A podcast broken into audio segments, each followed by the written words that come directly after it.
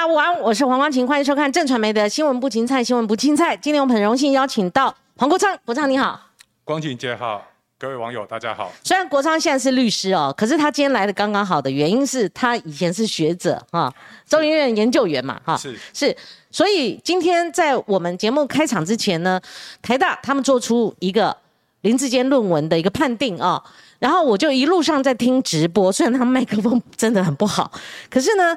新闻稿已经出来了哈，那跟我刚刚听的部分其实是大同小异，因为他们是重点揭露哈，就是首先讲这个审核委员会呢是由教育部认定的，好，那当然就是说呃管中敏院长亲自主持，这第一个，第二个关乎到内容，内容才重要，我觉得他们字里行间开宗明就讲说，针对这个论文大量抄袭。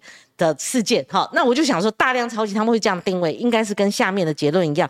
果然，摘要第一章、第三章、第四章和结论部分大幅度抄袭哦。那大家就想说，经过政治运作，到底谁抄谁的哈？那他们特别强调是不是于正煌抄袭，而是林志坚抄袭。那结论到底那会做什么处置呢？是建议撤销林志坚的硕士学位。有关这个事件呢，我们。热腾腾的，我们刚好请国昌来跟我们评论一下，然后以及学术必须坚守什么样的原则？国昌，其实这件事情在以学术伦理的标准加以评价，嗯，并不复杂。那比较复杂的，其实是在这中间的过程当中，嗯，因为呃刚好适逢选举嘛，嗯哼，那有很多可能会基于不同的政治立场，嗯。那对这件事情会表达一些意见，嗯，那但是每一所学校都有它的学术伦理评定的委员会，对，那也会按照相关的办法来加以组成，嗯，那如果说，呃，我们对于一所大学它的诚信，嗯，一所大学它的信誉，那就是要在。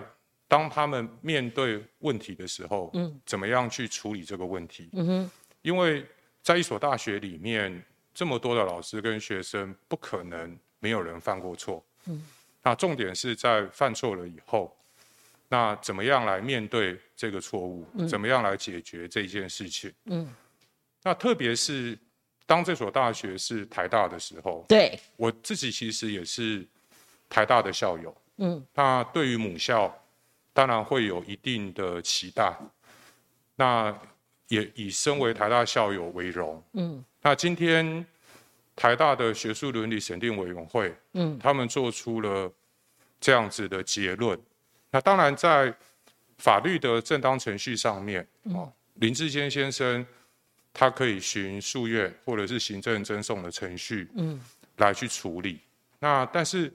我还是会认为说，当台大的这个审定委员会，他们要做出这样子的决议，嗯，并不是过半数而已，他要过做出这样的决议，必须要达到三分之二以上，嗯，所有参与的审定委员的同意，嗯，才有可能去做出这样子的决议出来，嗯哼。那因此，当这样子的决议做出来了以后，我想政治上面的。冲击，我不想多去揣测。嗯，那但是当台大依循了法定程序做这样子的结果出来以后，嗯，那我想当事人呃诚实的去面对这件事情，嗯，应该是最基本的态度。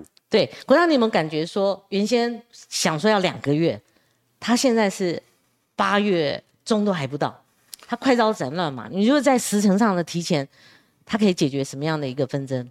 其实我倒不认为说绝对是时程上的提前啊。嗯。那因为其实每一个大学教授自己都蛮忙的。嗯。那可能暑假的时候，呃，有很多人他可能会去出国做一些研究。嗯。那但是刚好在没有在学习中的时候去进行这件事情的审议。嗯。那按照刚刚记者会的内容，似乎两个关键的当事人，他们也都提分别提供了三次到两次。到会陈述的意见，重点，我们一般认为说，好像林志坚他拒绝出席嘛，他以苏宏达为由，对不对？那当然，呃，对于苏宏达院长哦，他对外这样子的发言哦，是不是妥当？我相信社会上面有一定的公平。对，那我也不认为说他应该，呃，对外哦去做这样子的发言。嗯，那但是到底构不构成回避的事由？嗯，这个还是有一定的程序来加以认定。嗯，那但是呃，在整个法定的程序当中，哦，那当他不构成回避的事由的时候，其实你对于这个组成，或者是对于这个主席，嗯，哦，你有他的意见，那我们也不可能说，因为去申请他回避没有被准许，那就拒绝参与这整个程序。是我相信，对于程序的尊重，嗯，还是一个最基本的态度。对，因为我们不可能告诉所有的人民说。未来你在法庭上面，那申请法官回避，那最后这个申请被法院驳回了以后，嗯，那你采取的行动就是拒绝，嗯，去出庭，嗯，那拒绝参与这个法定的程序，嗯，那我想这可能不是一个法治国家应该有的基本态度。好，我刚刚口误就是。管中敏校长啊，哈，苏宏达院长，哈，因为刚刚进场相当急，哈。刚刚黄国昌他提到一个重点，因为在新闻稿里面，哈，有提到说两位当事人书面以及现场说明，于正煌毫无疑义，他现场说明嘛。我想林志坚可能就是那个书面提供的哦，他并不是完全拒绝出席哦。所以国昌如果是在这样一个情况之下做出这个结论，他有书面的，那他是不是等同于？相对要尊重这样的一个结论，林志坚的部分，我必须要从现实面上面来讲，对，就是说从理念上面，我当然认为说，呃，参与这个程序的当事人都必须要去尊重这个结果，嗯，但是从现实面上面，光晴姐你也可以很容易的去预期，因为它会有政治现实，对，那但是我必须要再次强调的事情是说，其实台湾的选举蛮频繁的，每两年就选一次举，嗯。任何一次的选举，其实都是一时的，嗯，都是会过去。但是，我们依循什么样子的价值，嗯，要捍卫什么样的价值，嗯，这个才是永远的，嗯。那从这件事情一开始的时候，其实我到今天为止，我也没有公开的去评论过这件事情。为什么？因为我觉得政治上面的纷扰其实已经太多了，嗯。那作为一个学术人，我其实我很负责任的。其实我把中华大学跟台大，嗯，那涉及到相关的论文或者是研研究报告，其实我已经全部都看完了。Really？就跟你看别的案子是一样的态度啊？因因为呃，我其实不是一个会人云亦云的人。嗯，那我自己也很长时间在学术界工作。对。那第一步。当然就是看原文，嗯，看原文，嗯，最快。那我想中华大学的那本论文，哦，还有涉及到竹科那边的，那个是另外一个争议，嗯，那那个争议其实也不复杂，嗯，我们过去不管是国科会在违反学术伦理的认定，嗯，或者是说我们经济部自己智慧财产局对于研究报告，可不可以拿研究报告？来当成论文，应该不行吧？对，你曾经参与过，嗯，那个研究，你以助理的身份，嗯，参与过那个研究的执行，嗯，那可不可以直接把它拿来当成你的论文？嗯，其实这件事情，我给有兴趣的网友一个提示，嗯，我们经济部智慧财产局之前在二零一四年的时候，嗯，其实早就针对这件事情做了很完整，嗯的说明了，嗯哼。那大家其实有兴趣，嗯，可以去看一下，嗯，因为有的时候在政治的纷扰当中，我们很容易哦，会因为自己偏好的政党，对，或者是偏好的个人，嗯，而呃想要去改变那一个标准，嗯，或是改变那个价值，其实对台湾民主的深化来讲，这都不是好事，嗯，那所以我为什么说这件事情的处理，其实或者是标准没有那么复杂，因为。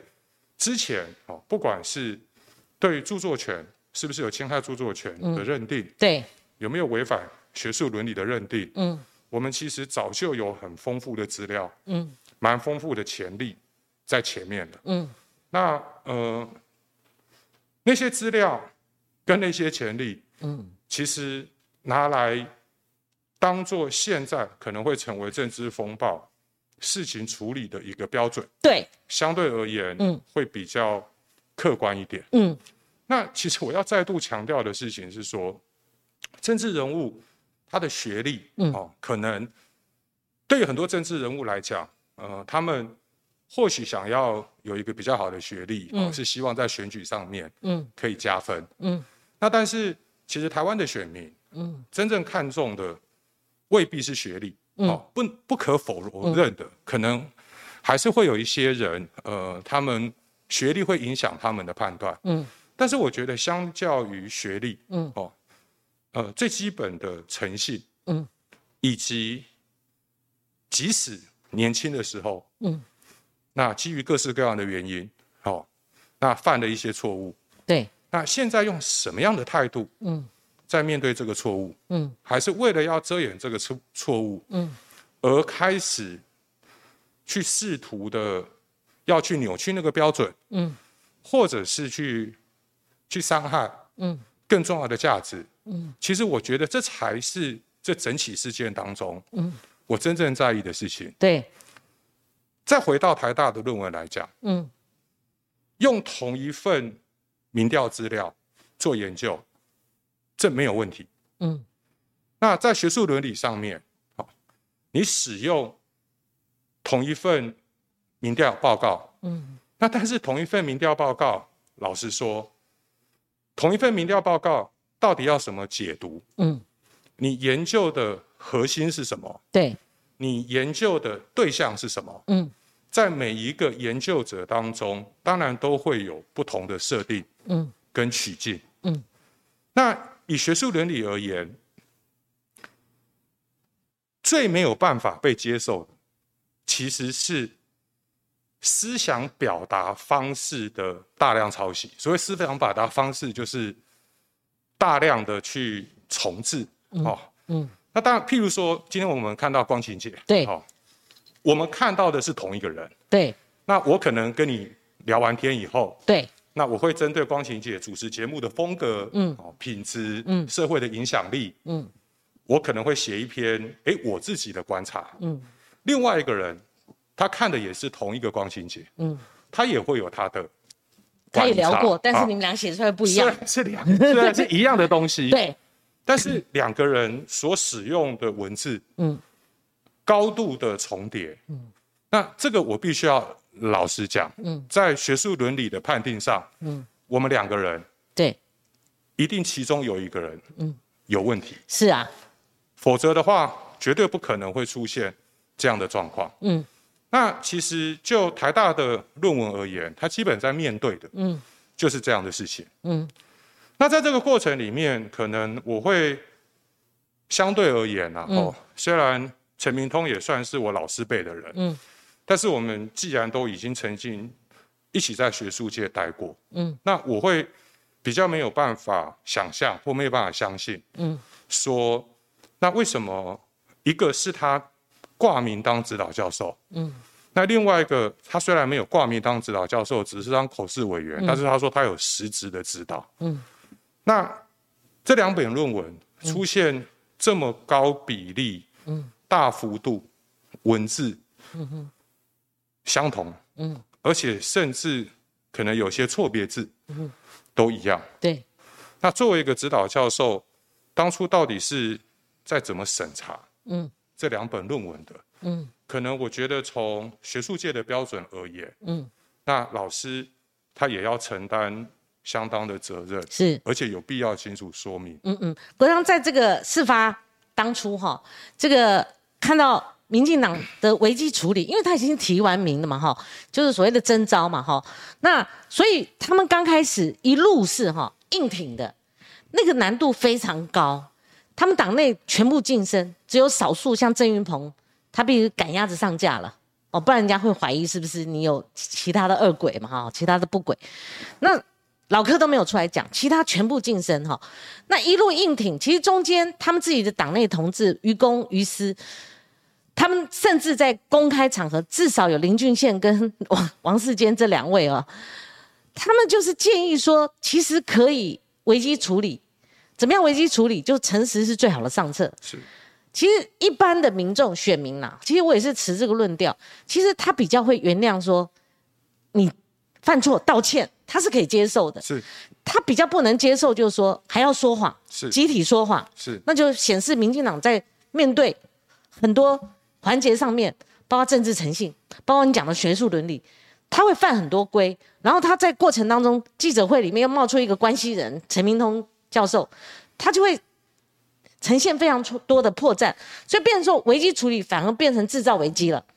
所以在这样的情况之下，所以国昌，我想请教你哦，大家都说，尤其绿营的名嘴就说：“哎呀，你们都不要讨论呐，你们这种未审先判呐，哈，那你应该等到两个月后，这两个审核委员会他们做出结论再再讲嘛，哦，哎，搞不好一翻两瞪眼，他并没有啊什么的。可事实上，就是诚如国昌你讲的哦，这考验。这个我们一般民众的，就算最低等的智慧啦，因为你看到两份是一，我也有看的部分，就是那两份是一模一样的嘛，那绝对是抄袭嘛，谁抄谁的问题嘛，哈，所以在这个情况下，台大它优于优先于这个中华大学，它快刀斩乱麻，他先做出这样的一个结论的，那这个关卡出现了以后，你觉得民进党会不会？在意甚至尊重这样一个关卡，以至于他们的危机处理会重新调整。我必须要说啊，我有一点难以判断说，呃，民主进步党作为执政党，在面对这个事件的时候，嗯，他们接下来的应对。那我当然，我必须要再次强调，嗯，哦，在法律的程序上，嗯，那林志坚先生，嗯，他依法去提起诉愿到教育部。嗯，那乃至于接下来可能产生的行政征收，这个都是他的权利。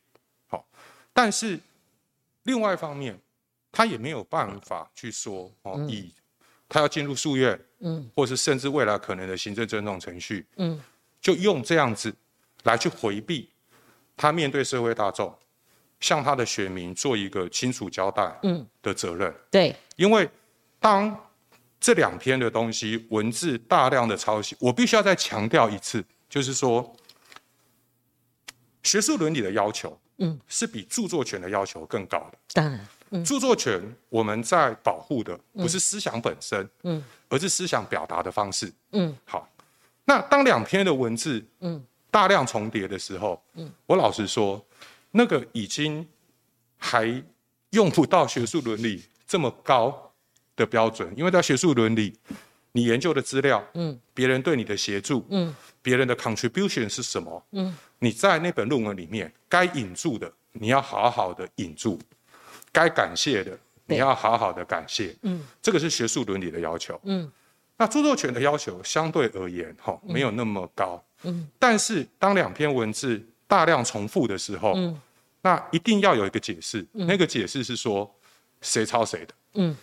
两个人在两个不同的空间，即使你在描述同样的一个人，嗯，同样的一个研究主题，对，也绝对不可能出现文字使用文字的表达方式，那个几率太太高了。呃，应该就等于说，像这中乐透，我们说要被雷打到三次，我常用这个比例嘛，哈。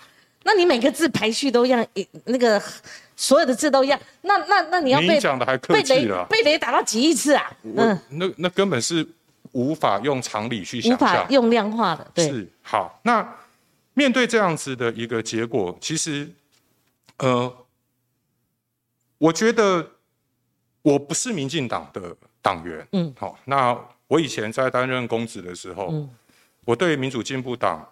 作为一个执政党，他们在施政方面，我也会提出我的监督跟我的批判。嗯，但是这次的事件，我自己观察哦，是呃，民进党内有一些，嗯，呃，其实不用说当过教授了，哦，就是说，呃，自己曾经在学术界待过，哦，或者是说，对，真的在心里面，嗯，呃，曾经经历过那个过程，嗯。知道学术伦理对于这个国家它根本的重要性，否则的话，我们每一年花了纳税人这么多钱投入的科研预算，对呀，这个是所有的科研最基础、最根本的基础。嗯，那这些人他们，我觉得相对而言是比较好的哦，就是说，他们并没有在想要透过只是政治的对立操弄，嗯，去掩盖这件事情本质的这个浪潮当中，对，出来护航，嗯，我觉得相对而言呢，哦，就是说，我是观察到一个比较好的现象，嗯，就是说。当然，你的标准可以更高。相对来讲，进步一点，他们就闭嘴而已，闭嘴嘛。你当然可以，呃，用更高的标准，对，说啊，这样子的事情，你们怎么可以静声不语？对，这样的事情，你们怎么可以看得下去？嗯，当初你们在踏入政界以前，或者是成为立法委员以前，嗯，你们是怎么样在课堂上面对学生的？对，难道你未来，嗯，要告诉？所有台湾的学子，嗯，或者是从事学术研究的人，嗯，这样子做是 OK 的，嗯，我其实最担心的是这件事情，嗯，这个标准一定要清楚，是。不能够因为他是什么党派的人，嗯，他是什么背景的人，嗯，或者是他是掌握权力的人，想要大力扶植的对象，嗯，而有所改变，嗯，我希望能够再强调一次，是说。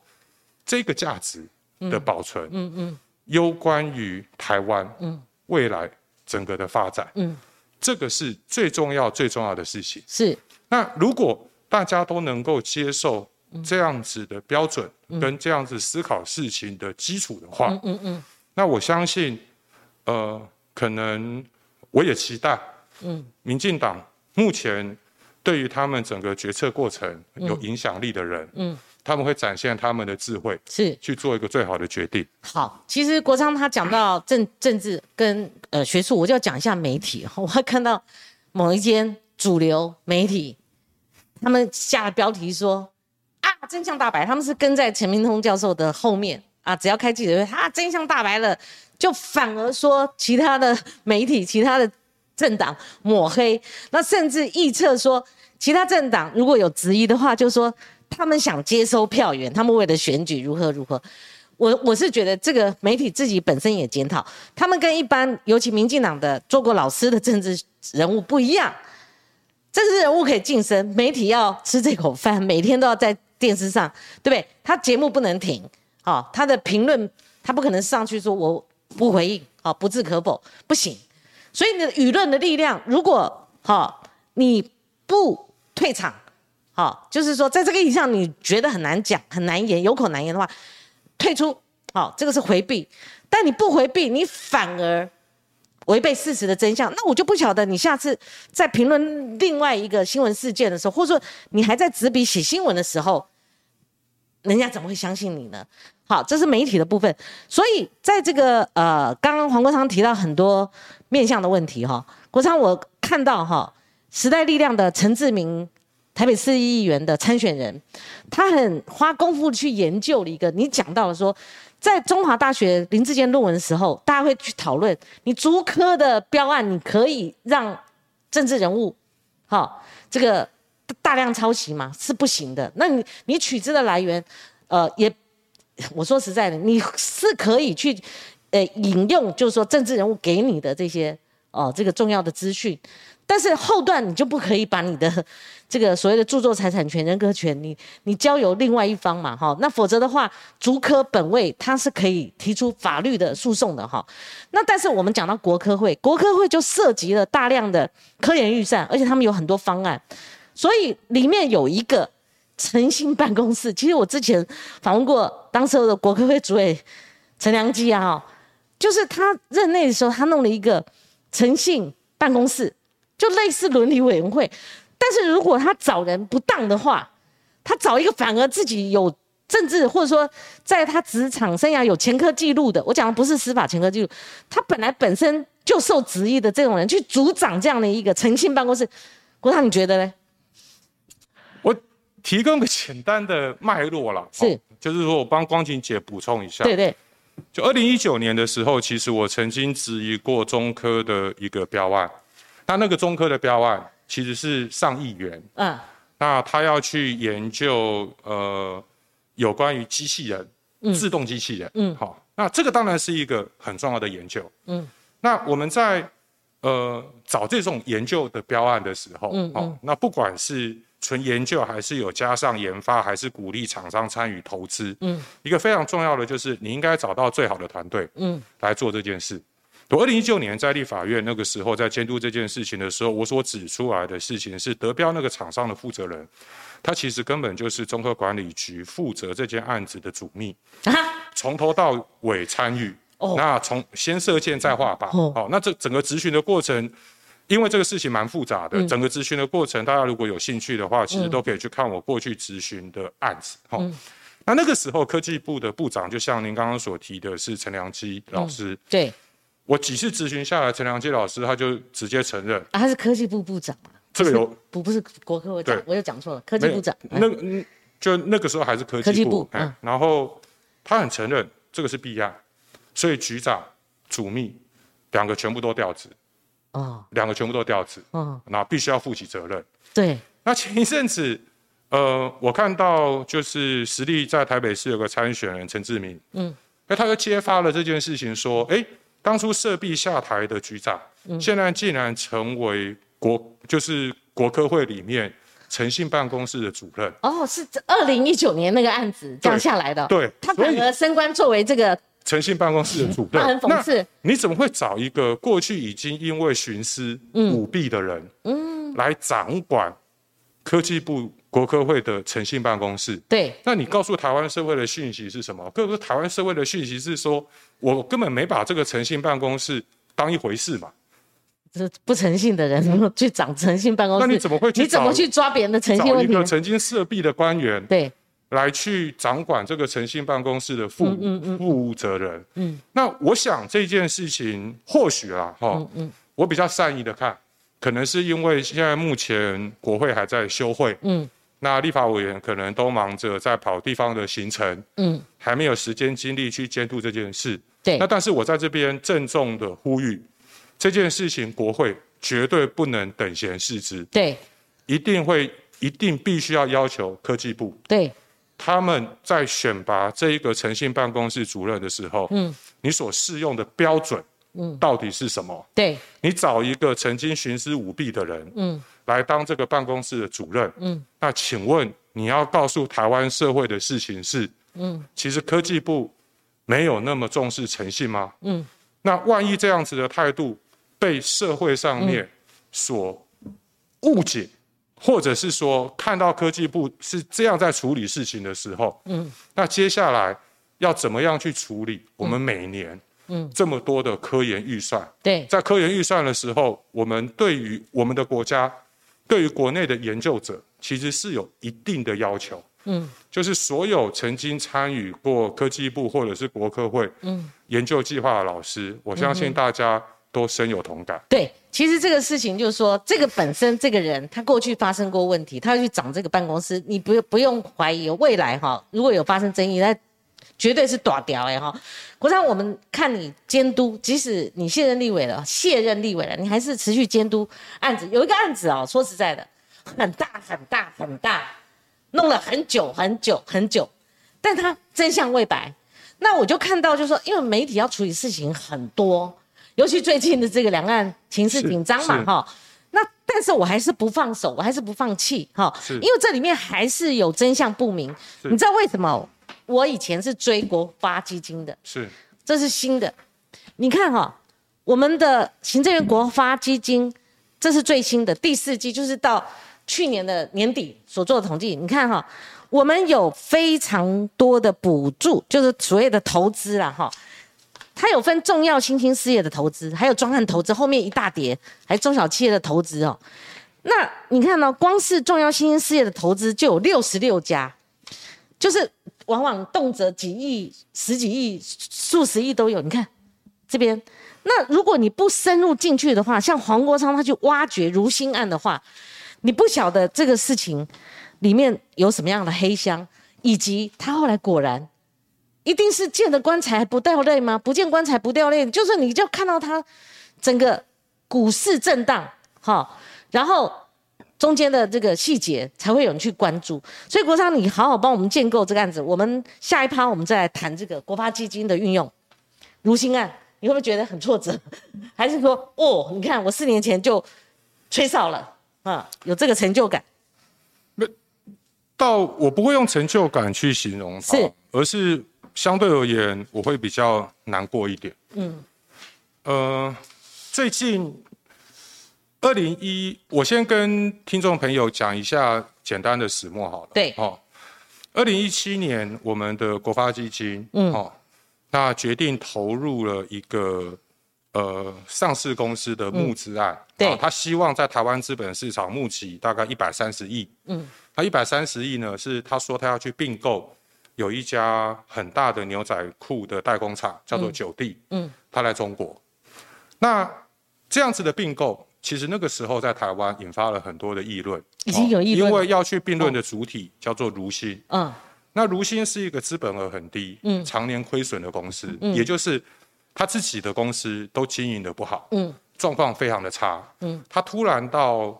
我们的资本市场告诉投资大众说，我现在需要一百三十亿，因为我要去并购一个中国的九地公司。嗯，那时候大家怀疑的就是说，第一个，嗯，你到底是去并购人家，还是被人家并购？嗯，什么叫被人家并购？就是它实际上面的内容，就是在中国那家的公司，它要利用如新借壳上市，在台湾的资本市场拿钱。嗯，但是中国的九地。嗯，它事实上是一个财务高度不透明，而且它的营运存在非常多问题的公司。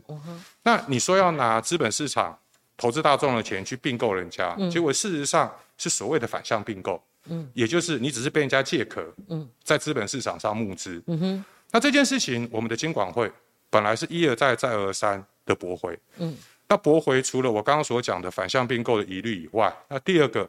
是对于中国酒地那家公司，嗯，它所产生出来的鉴定价格，嗯，鉴定价格根本就不合理，嗯，那我那个时候其实，呃，有调一些报告出来，哦，在里面商誉，商誉就 reputation，嗯，它竟然估值占了五十九亿，哎呦，那你再用这么高的金额里面，商誉的价值占了五十九亿，那事实上你就会让大家看到了，说为什么当初。即使是连我们的监管会对这件事情，他事实上是反对的。嗯，但是后来莫名其妙过了以后，我们的国发基金又宣布说，国发基金我也来认购，我认购十四点八八亿，就等于是十五亿，十五亿了，我来入主，嗯，好来参与这个募资。当国发基金入场的时候，你等于是帮这家公司背书，嗯，让市场上的股民啊，大家都上车，嗯，一起去。认购这个股票，对，那那个时候股票认购的价格是十八点六元，嗯，一股十八点六元，那顺利的帮如新在台湾的资本市场募得了一百三十亿的资金，嗯，那但是这件这整个案子结束完了以后，我在二零一八年的时候，我其实就开始不断的监督这个案子，因为它实际上面的本质就是在留台湾前进中国，嗯，因为募资完了以后，那钱一直往中国那边搬。嗯，那而且甚至在整个并购的过程当中，嗯，在中国里面最重要两个厂，嗯，他们重要的生产基地，那个是 Levi's 跟 Gap，嗯，他们认证过的工厂，竟然被划出了并购的范围之外，嗯，等于是生产力最高，那最有价值的，根本不在我们当初投的这一百多亿买的对象。牛仔裤不弄那两家，那所以呢，嗯，我从二零一八年的时候，我就不断的，嗯。去咨询国发会，我也提醒国发会，嗯，这件事情很严重，问题很大，嗯，我们怎么会拿着台湾投资人的钱，嗯，去丢到中国，然后让那边的人在胡搞瞎搞？就是当时国发会主委是那位女性，叫做，嗯，对，是从台南上来的嘛？是是是是。陈陈美玲主委，好，那我必须要帮陈主委讲一句话，哦，就这个事情有两个阶段。第一个阶段是谁决定拿纳税人的钱去做这件事情？就是说他的权责在这个阶段，嗯，不关陈陈美玲主委的事情，哦，所以最近如新出事了以后，嗯，那我知道陈美玲主委可能会觉得很冤枉，嗯，怎么好像矛头都指向他，嗯，但我觉得这件事情要分两个阶段，哦，第一个阶段是决定要做这件事情的人并不是他，嗯。但是我到二零一八年开始执行的时候，嗯，他已经是国发会的主委了，嗯，那那个时候就会变成是他的责任，嗯，那二零一八年开始追这件事情的时候，国发会承诺我，哦，说他们要成立调查小组，嗯，结果不了了之，嗯，那针对我提出了很多的事实跟证据出来，嗯，他们完全充耳不闻。那更荒谬的情况是说，他们竟然还去帮一个涉币的厂商，嗯，不断的辩护，你已经被骗了，嗯，你是受害人，投了嘛？那时候十五亿投了，那你怎么会去帮这个涉币的厂商，还不断的辩护？那就投你了，绑在一起了，还不断的 遮掩，嗯，那整件事情我必须要说，在那个时候，嗯，国产你靠近点，其实没有引发媒体太多的关注，是怎样？呃，我觉得太难了，太艰涩了，还是说有压力？可能陈世修他们那个时候对外的关系也做的蛮不错的。就那老板后来逃亡了，然后他会做了很多，可能会做很多对外是的关系。那但是我没有办法忍受的事情，哦，是说你不能够一方面在做呃诈骗投资人的事情，那另外一方面。你还透过媒体释出不实的利多消息，因为你这样做根本就是在坑杀小股民。嗯，所以我不断的示警。嗯，那即使我到二零二零年二月之前，我离开立法院之前，我到二零一九年下半年，我其实都还在持续的关注这件事情。嗯，我一直到二零二零年离开立法院以后，嗯，那虽然这已经不是我的责任了。但是我觉得这件事情不能就这样子，嗯，无声无息，所以我其实还是持续的在关注，而且持续的在调查，嗯，我甚至到二零二零年十二月的时候，嗯，我还发函给台北地检署，嗯，说如新那个弊案，请问你们现在到底有没有在调查？嗯，还是这件事情就当没了？对。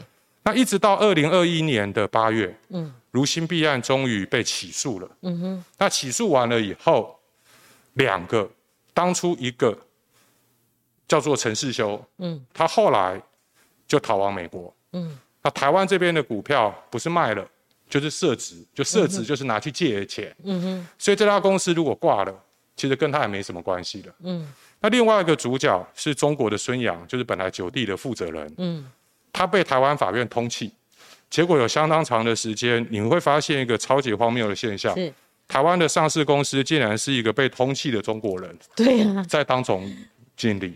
那这整个过程下来，会让我非常愤怒的事情是说，我们的国发会，嗯，一而再再而三，早就提醒他们，嗯，应该要有所作为，嗯，但是持续的逃避，嗯。持续的护航，嗯，所以我说这件事情到底是怎么决定的？嗯，那这件事情为什么国发会这么长的期间，嗯，一直采取这一种护航的态度？嗯，必须要给社会大众一个交代。嗯，那非常遗憾的，国发会到目前为止，除了派了一个事务官，嗯，那出来说一些。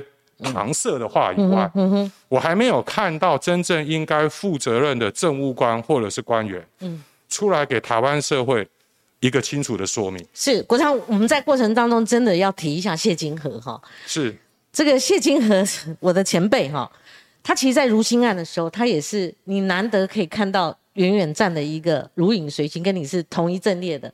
他其实二零一七年他就反对国发基金投资如新，他说他一直很不以为然。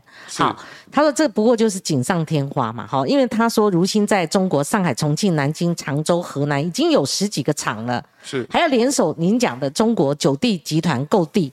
国发基金你干嘛投资呢？你投资有正当性吗？但是。国发基金还是投了十四点八八亿。好，我们最近为什么又重启这个案子？不然黄国昌很孤寂啊！哈，为什么呢？因为如新打入全额交割股了嘛，哈。那虽然现在两派人马在经营，哎，在争夺经营权，但是扭转扭转乾坤的机会不大。这是薛庆和认为，他说如果如新好，就两派在争嘛，一旦出局的话，受害者第一名就是大股东国发基金，因为他投的金额很高。另外还有一个一百一十五亿，就是说国昌，你刚讲一百三十亿，在股价哈把它拉高之后，它很快就募资的一百三十亿，那个我们就不算了。另外，它向银行借了一百一十五亿，那所以这些债务银行可能都成为苦主了哈。那所以这个谢金河是难得少有的。之前我打浩鼎案，对，当时候也是谢金河，我们的前辈，他很难得哦，他很难得跳出来，就说我们对于尤其国发基金对于生计投资，就是说你只要夹一个名目，就是说你只要是生计的话，你看这多少，太腐烂了，太腐烂了啊！那所以二零一六我写了一个稿子，就是说国发基金何以成为政商巨股的痉挛呐？你这里面，那时候我打的呃是以廉家为主，或者说当时候那个前朝为主，因为你看一下他们的名单，这个像格子里面这些，你可以去解读，不然就是中钢啦，或者政府退休的那些高官是好。那所以国昌入门，我们要先搞清楚哈，就是说，那为什么挡不住火车？当初为什么还是要投这十五亿？既然是这么不以为然，很很显而易见的话，它背后。难道又有所谓的政商巨贾在后面挂钩吗？那怎么样说动陈美玲之上的这些决策官员呢？那谁是决策者？这个也是我为什么一直要求国发会，嗯，必须要出来给全体纳税人交代的一件事情，因为这整件事情，呃，整个投资的架构，嗯。那跟国发基金他们决定要投入的这个状况，嗯，真的太不寻常了，嗯，而到后来，嗯，我开始检举，开始去踢爆，嗯，那开始接受很多吹哨者他们提供的检举资料的时候，那国发会反应的态度，嗯，还是持续的在护航下去，就跟先前一样了，一路护航嘛。我对于国发基金他们最近好像找了一个高阶的事务官，嗯，哦，出来说啊，他们只是被骗，他们也只是受害者，嗯，试图用这样子的说法来，嗯，呃，糊弄社会大众，嗯，我完全没有办法接受，嗯，因为这件事情不是到今天出状况才说的，嗯，而是四年以前，嗯，老早就告诉过你们了，嗯。甚至我们的国发基金，等到前一阵子出事的时候，突然宣布说啊，他们要去打团体诉讼，要去找那些该负责任的人求偿。那一个逃，一个是中国人，那怎么求偿？根本对，完全就是推诿射责的一种说法。因为早就告诉过你们，你们在那家公司里面也有董事。嗯，请问你们派去的董事？是在睡觉吗？嗯，因为他最大股东，他可以派董事在基西亚。你说从二零一八年到现在，对，这四年多，嗯，毫无作为，嗯，甚至等到到去年都已经被起诉了。到被起诉的时候，我们的国发基金依然是无动于衷，什么动作都没有采取哦。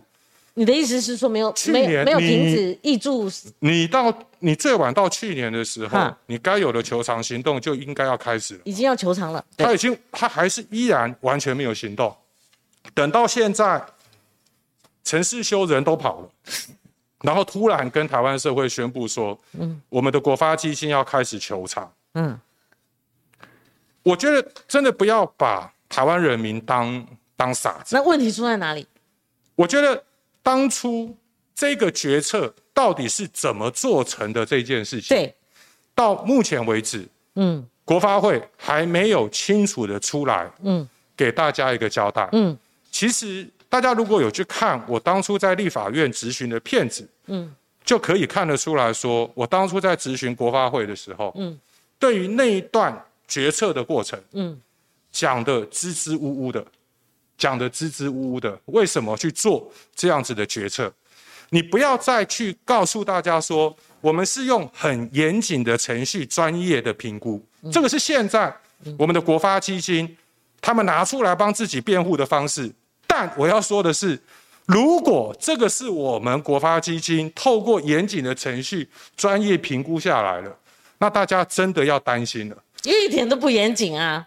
犯那么大了一个错误。你们所谓的严谨，你们所谓的专业，连当初在并购的时候，在中国两个最大的厂，一个叫梦尔罗，一个叫庄吉，偷偷的被划出在并购的范围之外。嗯。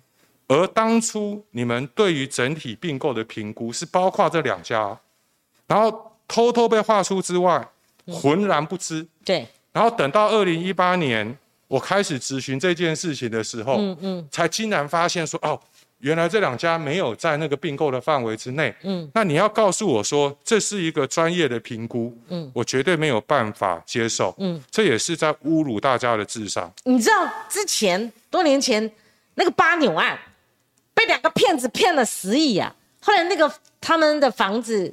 这个现有的资金资产，他被追回来了，但是我不不晓得是不是补满十亿啦。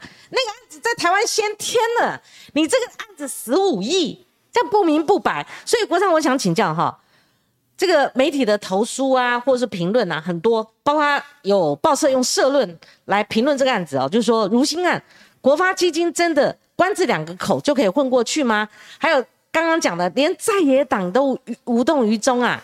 好，然后国发会不用提了，他们呃针对这个事情发了六点声明了哈。那诚如刚刚黄国昌讲的，他们当然不可能自己承认错误，一定说我们很严谨啊哈，不是我们的问题哈。那联合报社论认为，国家基金栽在如新上面，至少这个很明确的嘛哈。蔡政府他难责难难辞其咎吗，他没有讲蔡英文，他讲的是蔡政府，你总要有个丢出个人来负责吧。好，那我接下来要请教国昌的。如新案，它是只是烂摊子中的冰山一角吗？因为我们就以现有的六十六家，六十家，它堪一级吗？开检堪检视吗？好，那出来如新一家，他会是只是六家六十六家，我们只算新兴投资事业其中之一吗？呃，应该所有的加起来有上几百家都有啦。那你要分是专案投资还是中小企业投资？所以他这个案子，他。背后才躲了几个陈世修啊？搞不好以后会如出一辙，会爆发，会不会？我觉得在整个国发基金资源哈的使用上，我觉得有几个重要的观念。嗯，第一个是这些资源都不是任何个人的，这些资源是整个国家的。嗯，是全体纳税人的。对，拿我们纳税人的钱呢。嗯。那第二个是。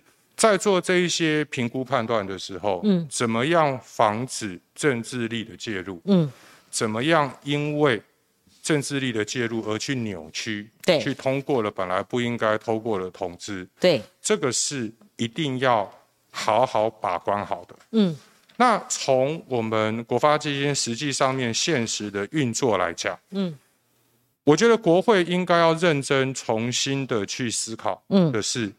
对于国发基金投资这一些纳税拿纳税人的公共资源去做投资的这件事情，嗯，在整个决策形成的过程当中，嗯，以及在事后就责的处理上，嗯，必须要全面的去做重新的调整，嗯，否则的话，嗯，你就会看到现在的状况是说，嗯，出了很严重的事情，嗯，而且这么严重的事情，嗯。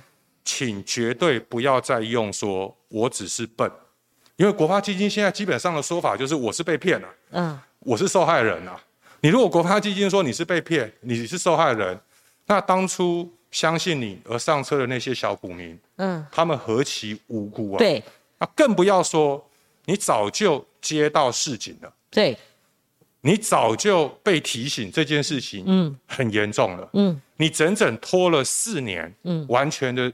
四年的期间，嗯，完全不作为，你没有那个资格，没有那个立场，嗯，告诉台湾人说，我只是笨，嗯，我只是被骗，嗯，我也是被害者，嗯，我很无辜，嗯，官不是这样子当的，嗯，那第二个事情呢，是说，国会在面对这些事情的时候，怎么样让国发基金，嗯，他不管在做投资决策的过程以及结果，嗯，事后的就责上面。要更有能量的去监督他们。嗯，那第二个事情是，其实你看，呃，这几年来，哈，除了如新以外，另外一个很有名的案子是东贝，东贝光电，东贝光电现在下市了啊，股票跟壁纸一样啊。当初我们的国发基金也有投啊，嗯，我如果没记错，应该是在二零一八年的时候，嗯，二零一八年的时候投的，嗯，但是国发基金那个时候投东贝的时候。他的财报已经是第四年造假了，财报造假没查出来，它已经是第四年造假了。是第四年连续的。等到二零一八年，我们的国发基金钱进去了以后，嗯，应该那个时候哈，大家如果去看二零一八年那时候的新闻，哦，东贝还发一堆重讯哦，继续欺骗投资大众。东贝在第二十九家，哎，说我们我们的财务一切没有问题，然后财务状况一切良好。嗯，结果发完这些重讯以后，没有几个月，嗯，东贝就倒了，整个陷入了财务危机。那接下来就是下市，对，那接下来就全部都认是亏损。对，那等到呃到那个时候，大家才赫然发现说，原来东贝他们用假的财报已经用了五年了。嗯，那我们国发基金事实上。在投入要去投东贝这家公司的时候，嗯，我一样的问题啊，当初这个投资的决定，嗯，是怎么评估的？嗯，是怎么做的？那就谁拍板的？看谁关系好，就是有关系就没关系啊，没关系就有关系啊。我必须要讲说，因为有一些事情，我们必须要保护吹哨人，是，所以我在节目上没有办法讲的那么具体。对。那我只能够说，东贝其实我其实离开立法院了以后，嗯，呃，成立了一个公益揭弊跟吹哨者保护协会，嗯，那其实东贝的人也有来过协会，哦，然后这是你报了如新之后的第二家了，东贝这是新的，对，你还没有做完整的揭露嘛，哈，没有没有，但是东贝大概就挂了啦，他已经挂了，对，但是因为这个会牵涉到说，呃，吹哨者的立场，所以我我我基本上的原则就是说，对。呃，没有得到他的同意，我不会把进一步具体的细节是。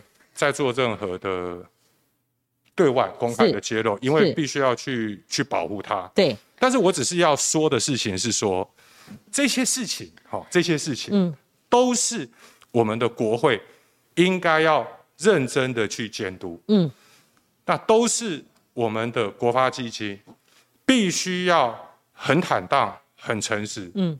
出来跟社会大众嗯负责任说明的事情，因为我们如果陷入了一种情绪跟心态，嗯，说啊这种事本来就这样，啊本来就有关系就没有关系，那 本来就是有关系的人，啊可以找到国发基金进去投。那如果我们把变态，嗯，把这些病态。对，视为常态的话，真的是变态。真的，我们会继续容许这些人，他们可以胡搞瞎搞下去，是不用去付出任何的责任。是。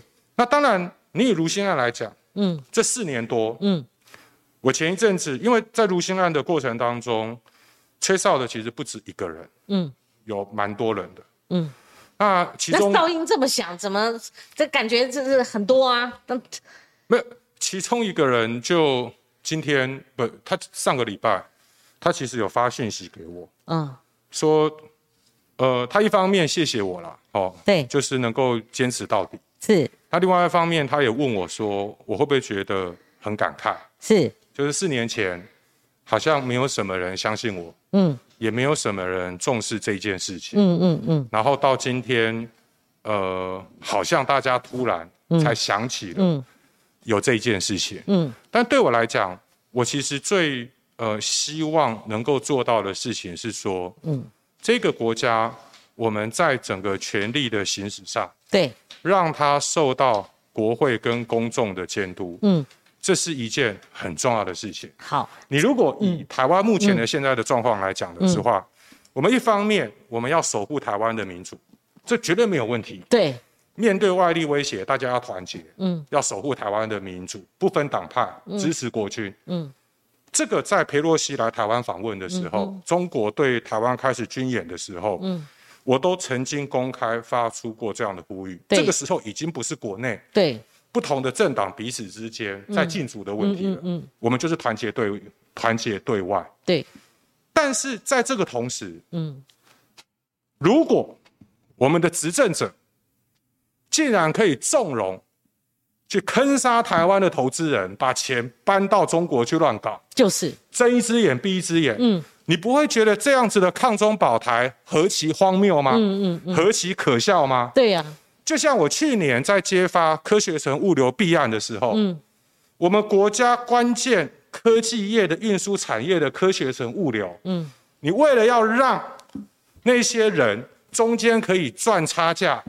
既然卖给一个转手卖给一个有红色资本疑云的企业，然后你告诉大家说要抗中保台，我没有办法接受。对，我可以接受的是，我们在面对外敌的时候，所有的台湾人不分党派，团结一心，嗯，支持我们的国军，嗯，支持我们向国际社会发出声音，嗯。但是你不能遇到你自己的人，嗯，遇到你自己聘的国策顾问，对。运到你自己的宠臣，在那边胡搞瞎搞的时候，嗯，你要大家睁一只眼闭一只眼。好，国策顾问宠臣，这个黄国昌已经是接近这个脉络哈。对，这个很很气愤，怎么怎么怎么还帮助中国的九弟呢？而且诚如谢金河讲的，你不调查一下他背景啊？他在哪里哪哪哪哪哪里都都都有厂子啊？你还搬我们的纳税人钱，还去投资这家？好。国昌，这个二零一六年，你刚好很很多人从二零一七年去接哈，因为光姐也老了啦哈。我那时候讲，你看我随便举一个例子，前面大段都是锦上添花的，就像这个案子一样，好，他这很多大财团出手，就针对某一个他的他有投资，人家两三家大财团都都拿钱了，你你你还国发基金还进场。那你那你这不是锦上添花吗？那第二种是说，哈，以创投为名的，哈，某个家族的，哈，他持股是占九十九点五趴，接近一百趴了。国发基金投了多少？你看动辄我就说动辄十五亿，这个案子是十亿啦。结果结论差不多，钱投下去，这个公司差的他就解散了。那我们钱不是打水漂吗？所以你看，这是最新的。我们今天讲哈，国昌刚刚提到了六十六家里面还有一家光贝，哎哎，东贝，它的这个时间呢，投资的时间跟它的类别跟它投资金额都在这里，它的实收资本额也在这里。好，我简单念一下，国昌，要是我是国发基金，我再怎么不长眼，我也要分辨，你不是扛着生计，哈，航太、金融、光电。半导体、通讯、创投、运输、机械、观光、数位，好，然后纺织、绿能，尤其绿能、循环经济，你看到这些很炫的字眼，你就觉得哈钱回蕊，哈，就不是这样的哈。那另外国，我们今天时间有限，我已经没有办法再探讨说，我们国发基金呢老是搬砸大钱去救股市啊，哈，这个对于没有玩股票的，就是真的那些。中低收入者，或者是说我们受薪阶级哈，那说实在，那公平吗？啊，他们有赚要有赔啊，对不对？不能稳赚不赔嘛哈。所以在这种情况下，不唱，你挫折感会不会来自于会是那个嗯极度的闷啊哈？挫败感会不会来自说常常是你我们标题写的狗吠火车？无法挡火车就算了，车子开过，但是他很多人受创，尤其是已经伤到那些小股民了，甚至我们小纳小纳税义务人了。可是这个事情会传过水无痕，跑的跑，溜的溜，中国人的中国人，但是决策者没有被揭露，而且没有责任。那这样的话，那国发基金以后就砸钱呐，拼命砸钱，没有责任呐，不会负这个任何的司法责任或政治责任呐。呃，当然。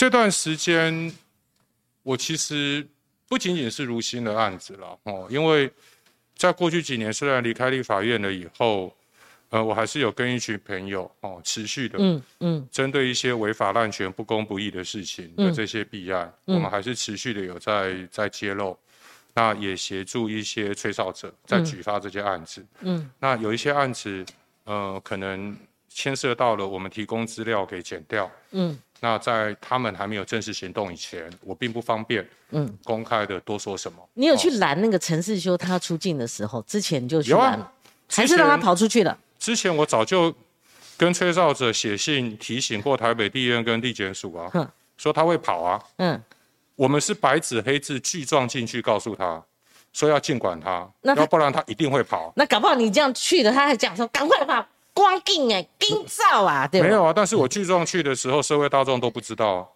啊。我是静静的帮把状子递进去。根本内神通外鬼啊，金照啊，五郎五郎多汤来啊，对。什么事情都没有做啊，嗯，什么事情都没有做，前一段时间才说没收他五百万的保证金，要通缉他，那根本就是这个划划算呐，十五亿只要是付十五百万保证金啊。对，你说司法的过程当然我有时候不太愿意去。去苛责了哈。但是你说，以我们的心情来讲，我们会不会觉得很难过？当然会觉得很难过，因为从现在所有的市政就已经可以预期到的事情，已经提醒你了。嗯，你还是感觉没有什么关系。嗯嗯。那等到事情真的发生的时候，嗯，才突然煞有介事，哦，说要没收五百万保证金，说要通气。嗯。那他现在人在美国，你有办法通气的回来吗？你有办法通气的回来吗？嗯。那你除了做做样子以外，对。还有什么其他？发发声明。还有什么其他实际的意义？对。那幕后藏镜人也没事儿。那这一种，呃，所谓在做这些事情，是不是沦于狗吠火车的这件事情？嗯。你说我自己有的时候在自己一个人，嗯，在沉淀的时候，嗯，那会不会去问？嗯，说。这样还有什么意义？而且你还要冒风险，你要你说挡人财物就算了，有时候涉及黑道的你也敢弄。我想说，哇，你嘞，哦，就是你你挡人财路，你下面，而且他动辄有时候是上市公司哦，那压力很大。对了，其实哈，这一其实这一些人，他们幕后有的时候透过不管是媒体的置入，还是透过其他网军的手法，在做什么事情？你说我不知道吗？嗯，我很清楚。嗯。那只是我的个性是，我决定要开始做这件事情的时候，嗯，我不会去违背，嗯，我当初要做这件事情希望实现的价值，嗯，我更不可能背弃。如果在这个案子里面有吹哨者，嗯，那只要牵涉到公共利益，那不是为了什么私人的利益，对，那我们开始去处理这些事情的时候，嗯。我们一定会坚持到底，因为你没有办法去辜负人家当初对你的一份信任。嗯哼。但是以台湾目前的政治环境跟台湾的媒体环境，要怎么样能够产生更剧烈、更有效的变革？嗯。老实说，我最近这段时间，嗯，也不断的在思考这件事情。是，好，听说就是说，曾经有杀人未遂的大哥，哦。他到台北来请媒体，就媒体主管都去了哦。这有有时候我知道看听到听说谁去谁去，我也很讶异哈。那国昌今天很难得，我让你只谈两个很单纯的大议题，一个是林志坚的论文案，今天台大审核已经判定判判定出来了哈。第二个就是如新案，其实如新案就是说，哎，你很难得，不过心里还是有一点安慰，就是说终于四年后引起媒体的关注，还有社论。哦，在这个监督了哈，那我们也回答国昌，我们回答一下留言版，他们希望 可能问你的面向会很多。柯隆凯先生抖内七十块问国昌老师，请问您如何看待新竹棒球场验收未完成就开赛了哈？那卖票举办比赛造成球员开刀受伤，是否该负什么责任呢？这昨天我们有访问沈慧红，我也很呃炮火式的哈，然后问他很多细节啦。他怎么回答？我我我无法精准转达他的回答。不是啊，我的意思是说，他说就要要善后啦，啊，好好的善后嘛。善后是一定要做的嘛。对。那但是到目前为止，我们还没有听到答案。对。谁好大喜功？嗯。球场还球场还没有验收完。对。然后就卖票举办比赛。嗯。那个每个运动员，特别是职业选手，嗯，他们的运动生命是很珍贵的。嗯。他们的安全，嗯，是很珍贵的。嗯。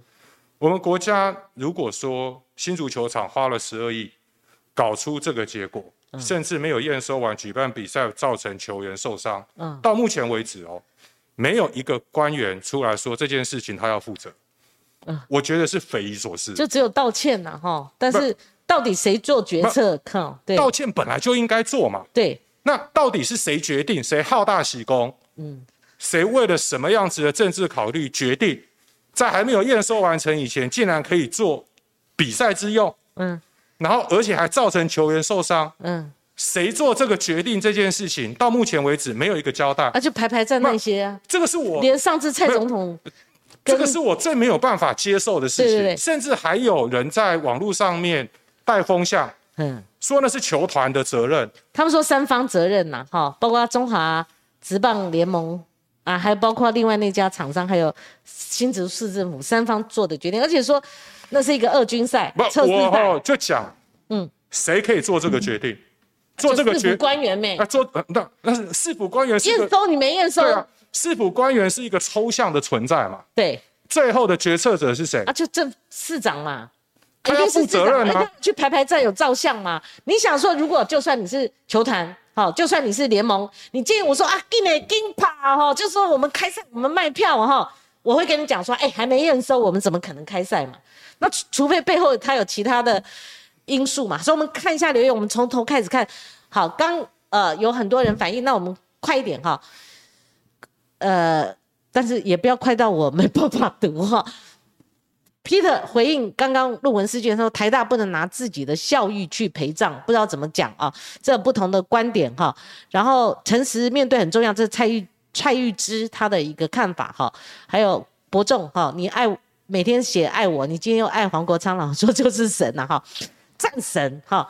仔细金章校说，以后学生都不可以参加研究报告，可以参加，但是谁写的？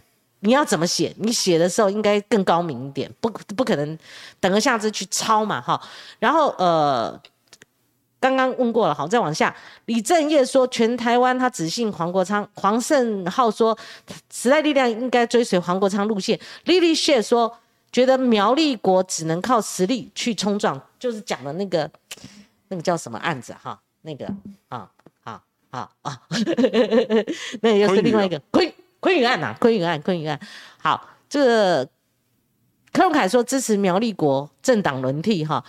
渣渣说听起来台湾的弊端很多，你光是国发基金，我说实在的，这个很多就几乎没有媒体去碰这一块。我们还以前追过那个非营业基金啊，哦，那个那个也很精彩哦，拿到那个表你仔细去看，哇，这个怎么钱本来几十亿、几十都没了，没钱，而且他挪作他用啦，那个不在预算书里面的啦，哈、有数百家啊，哦，一一两百家总有了嘛，哈、就是你如果是台电下面还有另外的基金，对不对？国昌，这个就是我们讲的小金库，哦，你如果呃用功一点去检视这个，这个还是调查采访，这才是媒体该做的哈、李正业说：“问民进党啊，选前骂马英九，选后行政权好香哦，真香啊！”哈，Echo 说：“无法接受很多事件，执政党都说法说谎硬凹。”哈，我们看不一样的留言哈，呃，哎，其实他们聊起来了，再往下。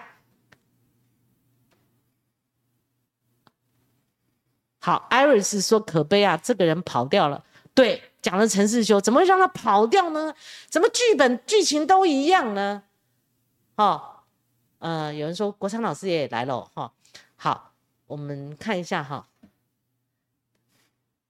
有可能是有不少是网友他们彼此之间的对对他们一句一句的哈、哎我们看一下。会不会他们彼此之间能彼够讨论？我觉得是好艾瑞。斯说黄国昌早就示警了，朱立维说觉得我们今天的话题很棒，你在别家听不到的啦，哈、我还拿了压箱底来配合黄国昌的，我们直接从头到尾，我们不分政党颜色什么，就是往下深挖嘛，哈、因为他这个点了引爆。刘世杰说国发会必须给一个交代。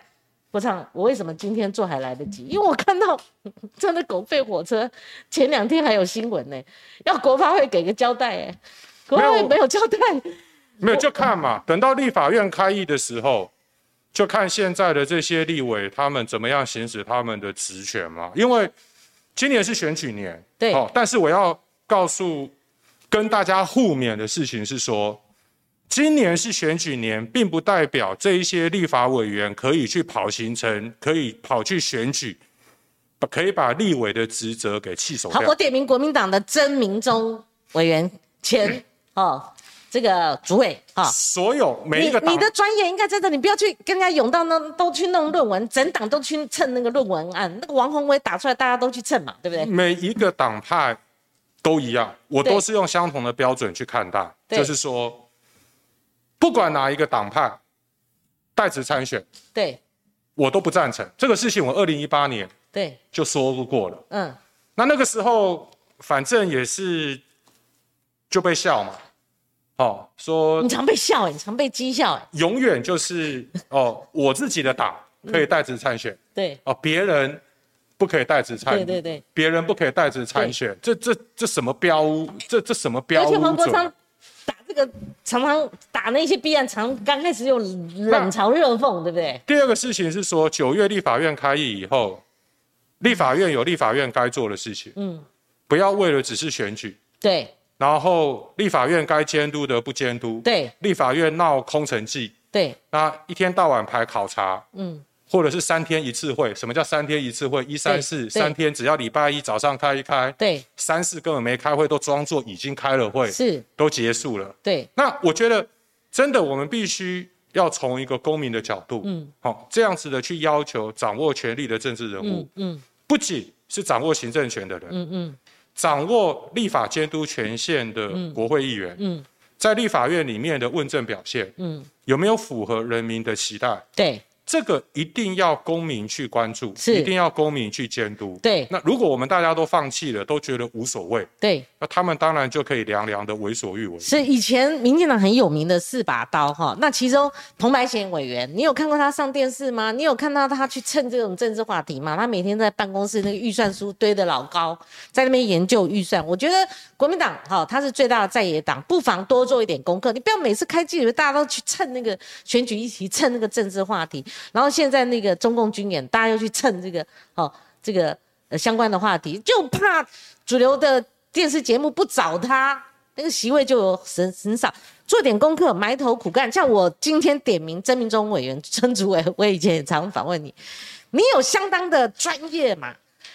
你做他做过经管会主委嘛？哈，那马英九时代，像这些东西，你帮我们解读一下，这应该是你的范畴啊，因为对不对？不然你们不分区立委干什么的嘛？哈，那我们投票选进去这些在野党立委的又做什么嘛？没有监督力道了嘛？哈，全部都集中在那个论文啊，论文有啦，大家都很关注了啦，那也打得很凶了嘛，报纸有登了嘛？哈，多花一点去挖掘这个现成的，那整个在野党只剩黄国昌一个卸任立委吗？哦，那当然时代力量追那个昆宇案。好，那当然有人希望哈，这个呃，看柯荣凯先生抖内七十块，国昌这不是我问的，想问一下时代力量未来的目标与方向，不想看到时代力量泡沫化，也支持苗立国政党轮替。你看昆玉案还是有发酵的哈。是，嗯，国昌你要回答吗？没有，我觉得现在实力呃，不管是党职还是公职，嗯，那每一个人都在自己的工作岗位上，嗯。去做自己该做的事情。嗯，那因为我已经没有实际的参与实力的党务了，没有他们党职了。对，那我就是站在第二线。对，那我我觉得有一些很优秀的年轻人。嗯嗯嗯。那在我自己能力范围之内，嗯，那尽量的去提供一些协助。是。那至于说，呃，就就这个党。是，不管是发展的方向或者是策略，嗯，我觉得还是尊重目前在党里面的决策委员会，是是，那让他们去做决定。是，好，谢谢柯文凯先第三次抖内，他说他先去工作了哈，要我们两个加油。当黄金战船，你听到了吗？黄国昌刚刚回答了哈，有关时代力量，他现在没有任何的呃参与党务，也没有任何的党职哦。然后呃，艾瑞斯希望呃监督的力道再强哈。好，我们今天节目就进行到。这里啊，谢谢国昌你来，谢谢关姐，谢谢这个呃非常精辟的针对一个案子追踪这么久哈，而且铁证如山呐，那终于等到了有一个结果，但是为时已晚。那目前还有其他案子在追踪当中，我们也希望黄国昌如果一旦有结论的话，来到我们的节目，我们做调查内幕的分析哈。是，谢谢国昌，谢谢观众朋友，我们明天有一位大人物要来哈，那欢迎明天持续锁定，我们明天见，拜拜，拜拜。